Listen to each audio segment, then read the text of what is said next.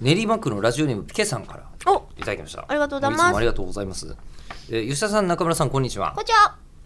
これ11月の2日にいただいたメールなんですけどうん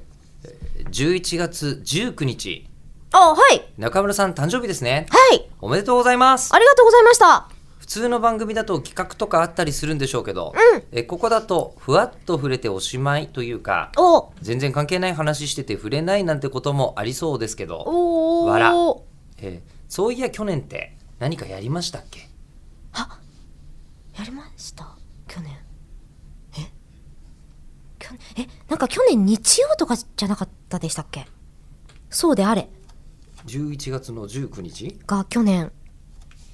だって一個ずつずれるんでしょずれますね今年が月曜だったかあらじゃあずれてますよっしゃずれてますよほら来た来た来たそう来た来たなんかね日曜だった気がしたんですよ去年は、うんだからここでは触れなかったいやなんか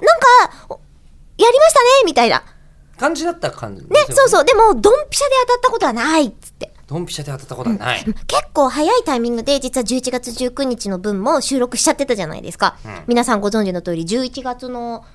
4日だからもうあのデータサイエンティスト澤田君のご自宅で、うんえーあの息子さんに見守られながらそううん収録をしていましたね。超あー可愛かったあいまだにちょっとあの柔らかいのとこへのこうつむじからうんこう匂い立つ子供のええ香りをちょっと思い出すね確かに子供ってつむじから匂いする、匂いする。のあれもめちゃくちゃ好きあれだけカプセルに詰めて売ればいいのにあああ。なんかバスクリンとかにすると幼児の湯。幼児の匂いに囲まれて。ああいいね。入るあのお布団の、湯。うん。ここ上の部分だけにぴったりその匂いを振りまいておいて、こうスッとくるまって寝たいそうすると幼児の口匂いのあたでり寝がる。ふわんふわんってなる幼児の香りで寝る。きっとする確かにちょっといいかも。ちょっと。ねいいですよねちょっと悪いな感じ。あれ。ねいけおいいぞいいぞ、んどこが作ってくれるかなのが、まあ誕生日プレゼントであるとよかった。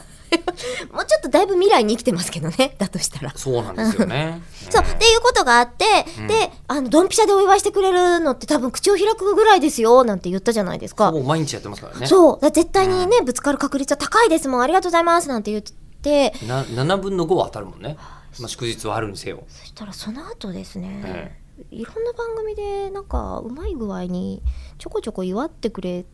ちゃってですね、なんか、他番組にすげえ申し訳ないことを言ったなって。うんなんで他では全然祝われないっすよ。あーここだけですよって言っちゃったから、うんもう一個ずつ謝罪から始まるっていう、なんと他番組で祝われるときに。なんとえっと一個言っていいやっちゃったあでも秘密は明日明けえ、うわ、気になる。